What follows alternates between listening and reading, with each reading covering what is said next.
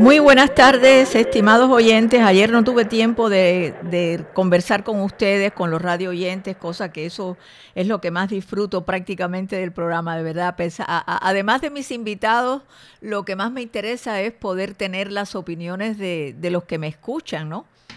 Y, bueno, hoy tengo un programa también mm, reducido, un programa corto, pero voy a dar paso, voy a ser menos... Eh, menos explícita, menos eh, dar menos detalles. Ayer se me fue el tiempo sin darme cuenta, realmente no me di cuenta. Pero bueno, es importante que hablemos hoy de la aprobación de la famosa, del proyecto de ley HR1, eh, porque eso es eh, realmente más que inconstitucional, eso va a acabar con, la democracia de este país en, en muchos aspectos es totalmente en contra de, del sistema constitucional de este país. El asunto es que esta votación fue, bueno, mayoritariamente partidista, de 220, todos los demócratas, excepto uno, hubo uno de Mississippi, Benny, Benny Thompson de Mississippi, que votó a favor de los, de los republicanos, el único demócrata de la Cámara que votó en contra del proyecto. Y entonces, eh, lo importante de esto es que hay un grupo de 20 fiscales generales republicanos que firmaron una carta ayer, en el día de ayer, en la que piden le piden a los líderes de la Cámara de Representantes y del Senado que consideren todas las irregularidades constitucionales que se están cometiendo si se aprueba este proyecto de ley o esta revisión. Es un proyecto de ley para hacer una especie de revisión de la estructura de la, de la, de la estructura eh, o de las regulaciones electorales en el país. Y entonces la carta de estos fiscales señala que la Constitución de Estados Unidos otorga, y eso yo lo he hablado en muchas oportunidades, otorga eh, eh, la responsabilidad exclusiva a, a los legisladores estatales. Ellos son los únicos que pueden establecer las, los cambios que pueda haber, las diferentes, eh, digamos, eh, cuestiones que ellos analicen y que consideren que se pueden, se eh, ellos son los únicos que pueden valorar cualquier tipo de cambio. Y entonces estos fiscales, los que están firmando esta carta, ellos dicen que van a emprender acciones legales si el proyecto se convierte en ley. Está aprobado por la Cámara, no está aprobado todavía por el Senado.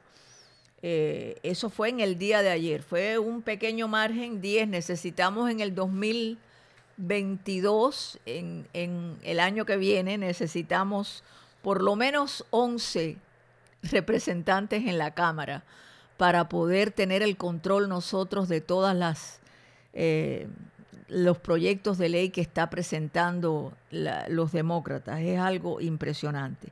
Incluso Trump estaba diciendo, dijo en, su, primer discurso después que abandonó la Casa Blanca, el presidente Trump, en esta reunión que hubo del CPAC, él dijo que no hay tiempo que perder, porque Nancy Pelosi y los demócratas del Congreso se están apresurando a aprobar un ataque que es flagrantemente inconstitucional a la primera enmienda y a la integridad de nuestras elecciones y este proyecto de ley va a restringir drásticamente la expresión política, facultaría al gobierno federal para acabar con el disentimiento y convertiría a la Comisión Federal de Elecciones en un arma política, que es lo que pretenden hacer, un arma política partidista. Eso es lo que pretenden hacer realmente los demócratas. Entonces, eh, este proyecto de ley HR1 va a obligar de manera inconstitucional, como lo he dicho, a, los estados a permitir el voto por correo, a que los estados acepten boletas tardías, que eso fue lo que pasó en las elecciones pasadas, el 3 de noviembre, anular las leyes estatales de identificación del votante, algo que es elemental, porque si, si, si alguien tiene, eh, eh, si va a comprar un six-pack de cerveza a un mercado, si la persona considera que es menor de edad, tiene que presentar un ID. Para entrar en cualquier, cualquier, institución, para viajar, hay que presentar un ID. ¿Cómo para votar no se va a presentar un ID? Eh, eh, claro que tiene una explicación. Ellos lo que pretenden, los demócratas lo que pretenden justamente es que cualquiera vote. Legal, ilegal, cualquiera. Por eso tienen las fronteras abiertas. Y además de eso, eh, hay un mandato para que los estados realicen redistribución de distritos a través de comisiones, comisiones que no van a ser elegidas, comisiones que ellos parece van a establecer. El asunto es que no cabe dudas que eh, en las elecciones generales pasadas, el 3 de noviembre, se generaron demasiado, hubo demasiada desconfianza demasiado desconcierto por los problemas que, se presentaron, ¿no? Y, esta ley lo que va a hacer es exacerbar sin lugar a dudas esa, esa, eh, esa desconfianza en, las instituciones electorales, en las elecciones en los Estados Unidos.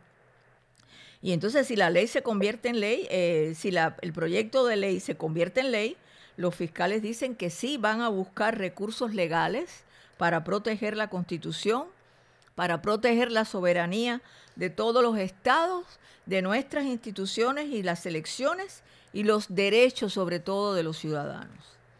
Ahora, el asunto que me llama la atención es que el vicepresidente que pudo haber tomado medidas el 6 eh, de enero, cuando se estaba reuniendo y estaba, se estaba analizando el, si se aceptaba la boleta, las boletas que presentaron el colegio, o sea, el, colegio electoral.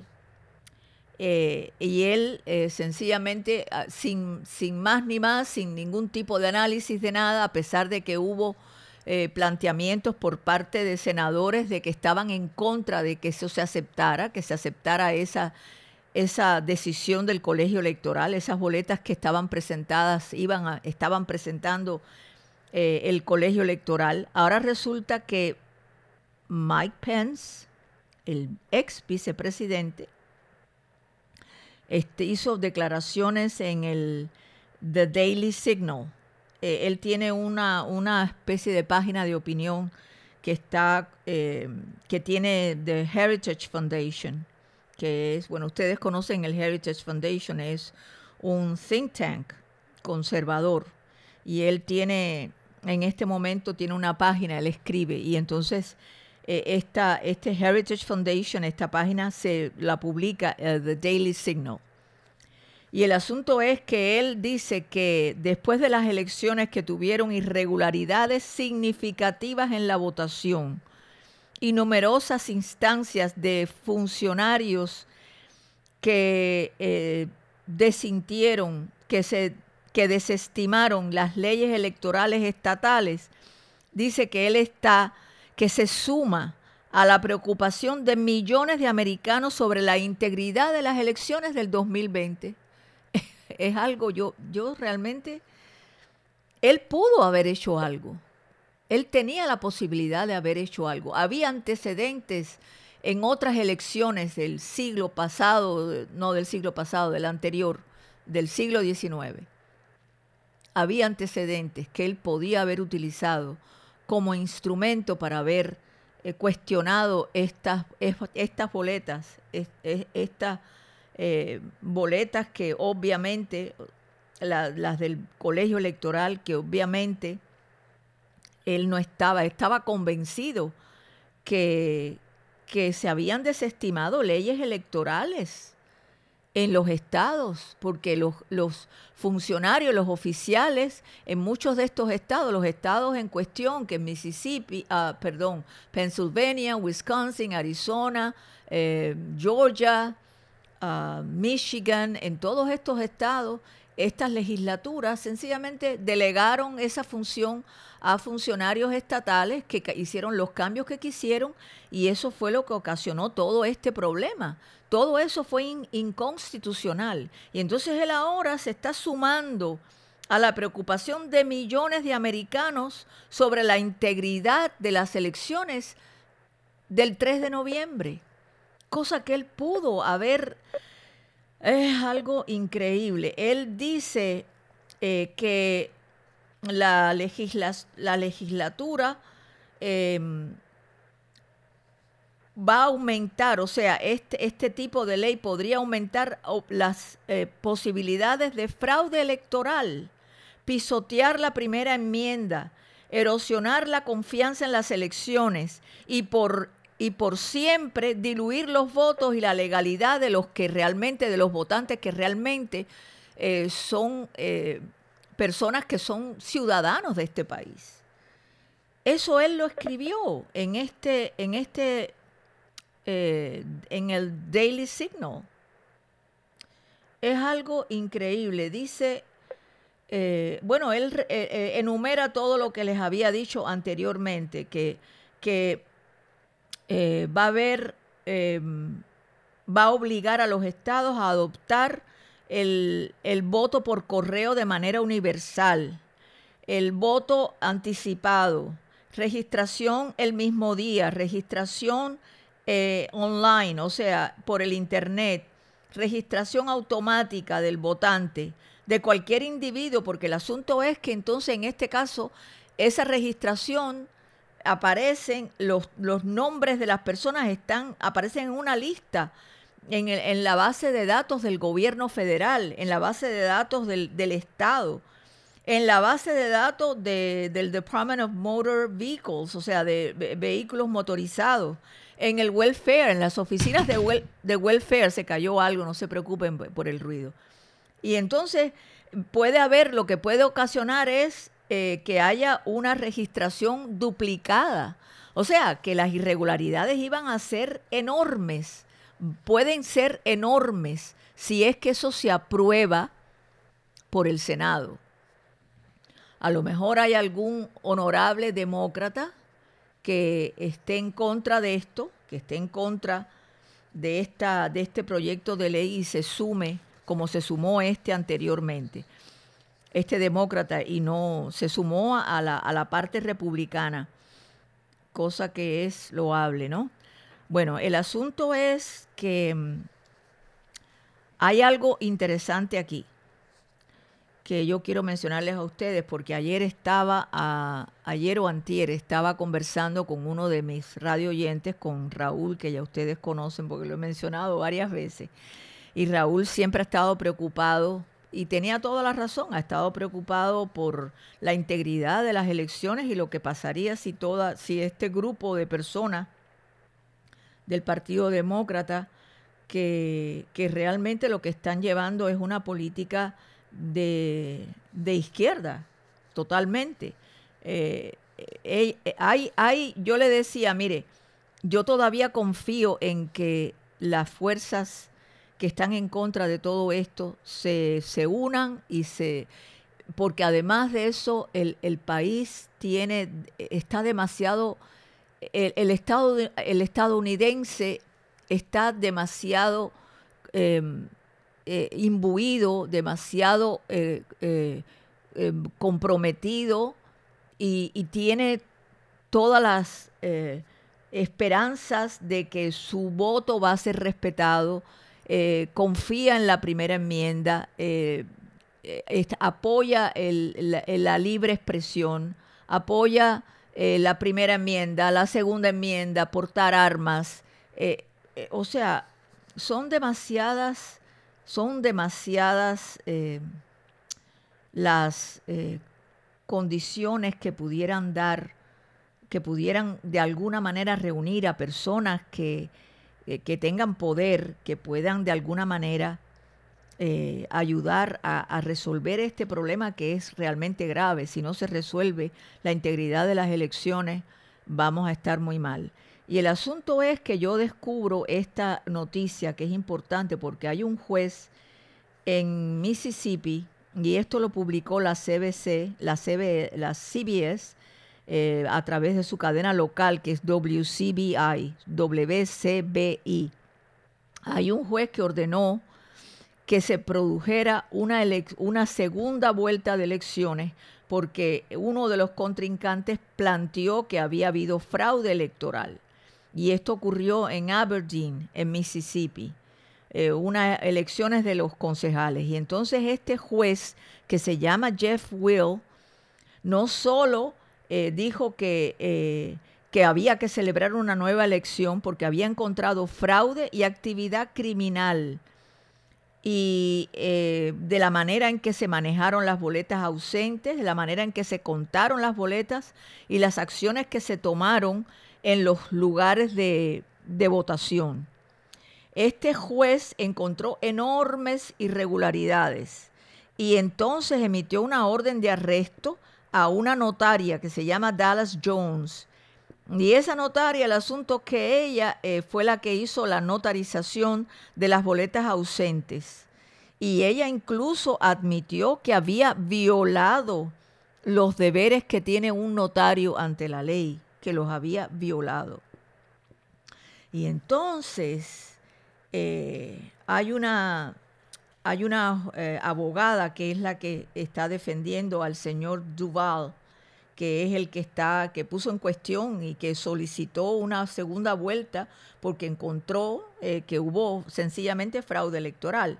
Y entonces dice que las boletas ausentes, por ejemplo, los, los, las boletas tienen que estar en un sobre, el sobre hay que sellarlo, hay que escribir por hay que firmar por fuera, eh, hay que eh, identificar a la persona y entonces eh, la cantidad de irregularidades fue al punto que esta señora, esta notaria de apellido Jones, ella dijo que fue a la casa de una, señora mayor y en esa casa ella notarizó, eso fue, ella lo dijo, ¿no?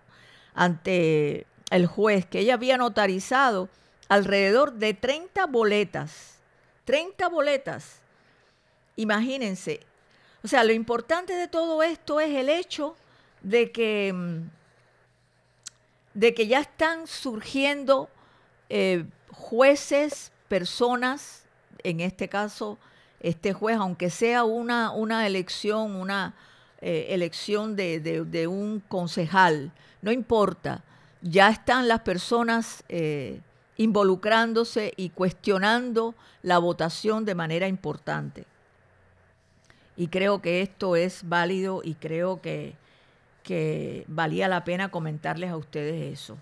Lo otro que quería decirles es que había visto un comentario de, de Biden sobre sobre el hecho de que hay, ya se han sumado alrededor de 16 estados, 16 estados que están ya eh, quitando todas las restricciones de, del COVID, de la famosa del distanciamiento. Bueno, a lo mejor el distanciamiento se mantiene un poco, pero están quitando las restricciones de las máscaras, por ejemplo en Texas ya no hay que usar máscaras y, se ha unido la Florida. Yo estaba buscando hoy en, en, en, las noticias locales, pero no encontré absolutamente nada con respecto a la Florida y las máscaras.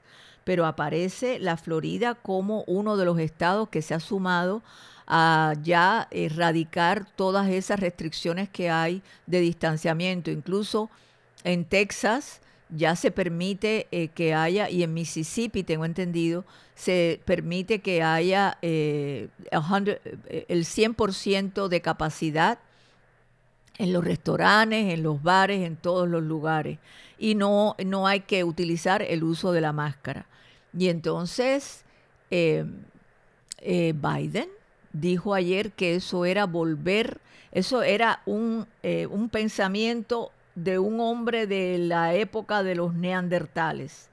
Eh, yo creo que el, el, neandertal es él porque es que incluso la manera en que él se comporta todo el tiempo con el ceño fruncido, eh, no contesta las preguntas de los periodistas, evade no lo, a, la, prensa. Ayer incluso le iban a hacer una, iba a ser por primera vez una conferencia de prensa y resulta que pusieron las barras en la televisión. Y era una conferencia de prensa amigable porque iban a estar, creo que eh, prácticamente muchos demócratas haciéndole preguntas, o sea, que no era, ¿qué diferencia? ¿Qué diferencia con Donald Trump? Que salía de la Casa Blanca y ya había un grupo siempre, nada más que él salía y ya estaba el grupo de periodistas esperándolo para atacarlo, no, no para hacerle preguntas interesantes, e importantes, no, no, para ver cómo lo cogían de atrás para adelante. Y sin embargo, este señor Biden, que, que, no puede ni, ni, ni expresarse claramente, que, que, dice disparates constantemente y es penoso ver, es penoso ver eso, la verdad.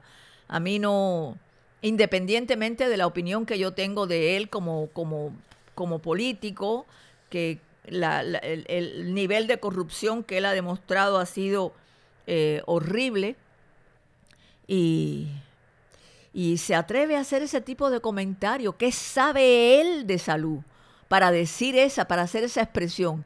Y menos si se está guiando por un, un señor, el señor Fauci, el doctor Fauci, que ha estado de atrás para adelante, de adelante para atrás, confundiendo a la población y además ocasionando serios problemas, porque una de las cosas que, que Fauci ha ocasionado son los problemas estos de la, de, la máscara, de, que, de no salir, de, de, cerrar las ciudades, de impedir que la gente trabajara, de cerrar los restaurantes, de cerrar todo tipo de negocio, excepto los grandes comerciantes. Eh, tengo en línea a, no sé, Sarina, dime. La primera llamada. Hello. No escucho a nadie. Ay, mi madre. No tengo. ¿Hello? Hilda. Sí. Me encanta tu programa. Gracias. Con una educación extraordinaria, como tu tío. Mi esposo era el que salió en la cortándole el pelo al niño para que te deje un ellos eran muy amigos. Déjame decirte, mi madre siempre me decía que Dios no se queda con nada de nadie. Y aquí se van a saber muchas cosas y van a ir saliendo poco a poco. Es lo que se ha hecho con las elecciones, porque eso da vergüenza. Yo llevo 60 años en este gran país, que lo amo con todo mi alma y mi corazón, que esto pudiera pasar aquí y Make American Great.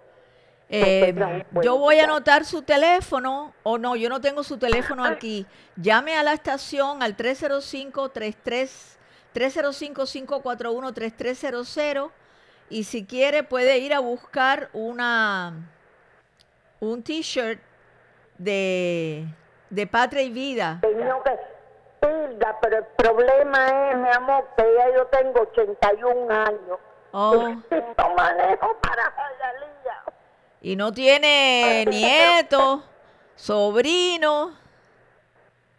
Bueno, mira, no, mi amor, mi familia son mis hijos y mis nietos. Y ya. un hermano que está viejo. Ok, ok. Bueno, gracias por su llamada. Muchas gracias. Tan bonita como estabas en Cuba. muchas gracias, muchas gracias por su llamada. Mucho cariño. Gracias. Eh, bueno, voy a dar paso a otra llamada telefónica por el 305-541-9933. Eh, hola, sí, está, está en el aire. Buenas tardes. Buenas tardes. Sí, yo estaba llamando para lo de los pullovers. ¿Para de los pullovers? Sí. Ok. Eh, puede llamar al, al 305 o no. Vamos a hacer una cosa porque Sarina es la que está en este momento en los controles y es la que atiende la recepción. Em, ¿Me puede dar cuál es su nombre? Eusebio Sánchez. Eusebio Sánchez. Ok, Eusebio, yo voy a pasar su nombre a, a Serafín, al dueño de ñoque barato, para que le dé dos pullovers, uno para usted y otro para su esposa. Digo, si está casado o su novia, no sé. Ok.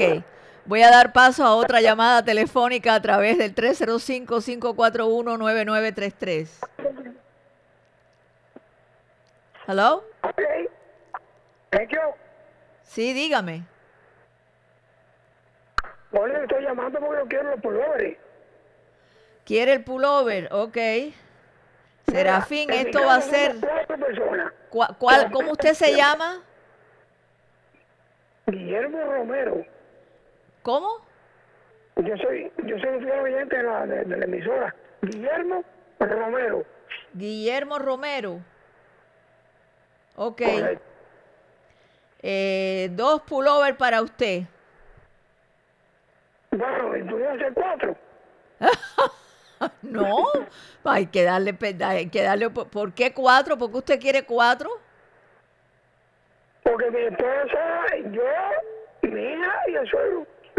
¿Y el tercero, pa- el cuarto para quién es? Para el suegro. Para el suegro. ¿Qué suegro? ¿Cómo el suegro? Suegro, amor, suegro. ¿Será yerno? Eso, el, el padre de mi esposa. Eh, usted, su esposa, su hija y su yerno será, ¿no? El suegro. No, ya no es suegro. El suegro es el padre de mi esposa. Ah, eh, en- que tiene ah. 82 años. ¿Cuántos años tiene? Eh, bueno, si pudiera ser, no, no estoy diciendo nada. Serían cuatro. Eh, Guillermo, déjeme darle oportunidad a otras personas, pero bueno, yo le voy a dar, eh, ay Dios mío, mire que me va a poner en una, ok, cuatro, Guillermo, cuatro. No, tranquilamente. Ay, Dios mío. Gracias, Guillermo. Bueno, voy a dar paso a otra llamada. No me pongan en tres y dos porque son, bueno, son bastantes, son 20, pero si todo el mundo pide cuatro, eh, ponme otra llamada, Sarina, por favor. Hello. ¿Aló? Sí, dígame. Hilda, buenas tardes. Buenas tardes. Menos mal que tengo chance de opinar. Mire, cuando el problema este de las elecciones, yo me quedé muy sorprendida por el problema de las boletas ausentes y que no quisieron chequear boletas ninguna. En unas ante- elecciones anteriores, ustedes lo saben, que aquí inclusive Rebeca Sosa puso una ley que nadie podía cargar dos más de dos boletas. Tantas personas que estuvimos perseguidos por eso, porque aquí a mi casa vinieron detectives del departamento estatal y del condado Ajá. averiguar. Me vinieron eh, eh, de eso de televisión.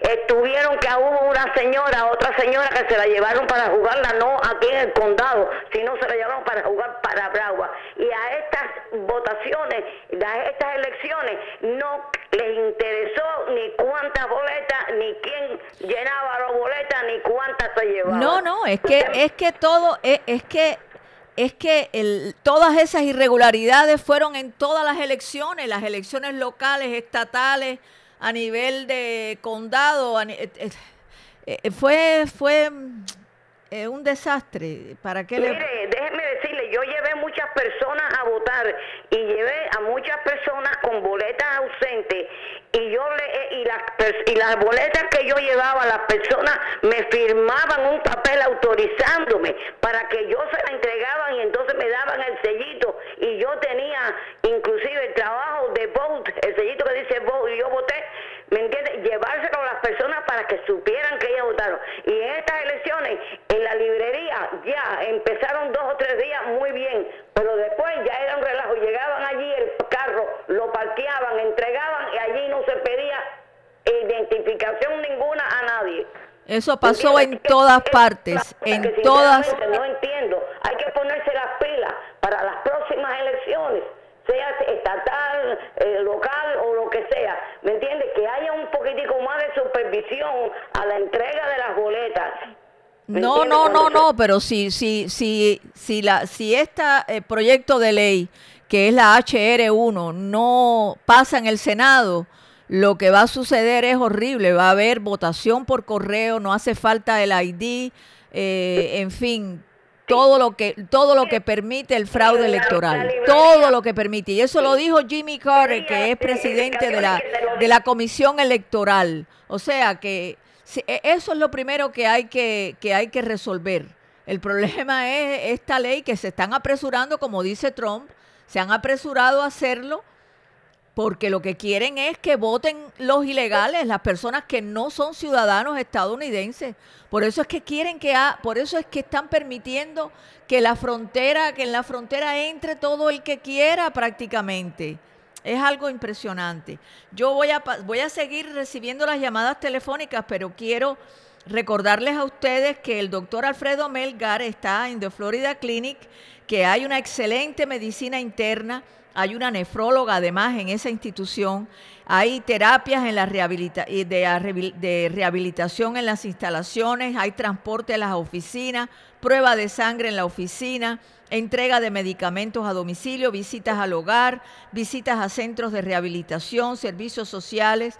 Y si ustedes no tienen seguro médico, bueno, pues ellos pueden ayudarlo. Y además se aceptan todos los planes principales de Medicare Advantage y la ley del cuidado de salud eh, de Florida Clinic, ustedes pueden llamar. Yo voy a tener al doctor Alfredo Melgar la próxima semana, posiblemente eh, el martes de la próxima semana, lo voy a tener nuevamente conmigo. Y el teléfono de The Florida Clinic es el 305-223-2436.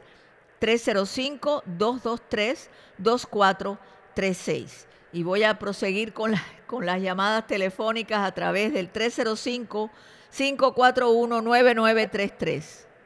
Aló, aló, aló, aló. Sí, dígame. Aló, aló. Sí. Sí, buenas tardes. Buenas tardes. Hilda, no, para el pullover. Para el pullover, ok. No. Sí. ¿Cuál es su nombre? Eloy Morales. Eloy Morales. Ok, Eloy, dos pullovers para usted. ¿Está contento? Dígame que sí. No la oí bien. ¿Eh? No la pude oír bien. Que le voy a dar dos, dos pullovers de patria y vida. Ok, perfecto. Ok. Ok, ya tengo ocho pullovers aquí. Me quedan dos más. Ok. ¿Quería comentar algo más, Eloy, o solo era por los pullovers? Sí, muy, muy bueno el programa usted. Gracias. Oye. Muchas gracias, Eloy. Bye. Bye. Vamos a otra llamada telefónica a través del 305-541-9933. ¿Qué tal, Hilda? Bien, gracias. Óyeme, si esa ley te pasa, ya deben de cerrar todos los partidos políticos. Porque aquí, ya si ellos eh, pasan esa ley, ya no hay nada que votar. Claro Todo que no. se cierra.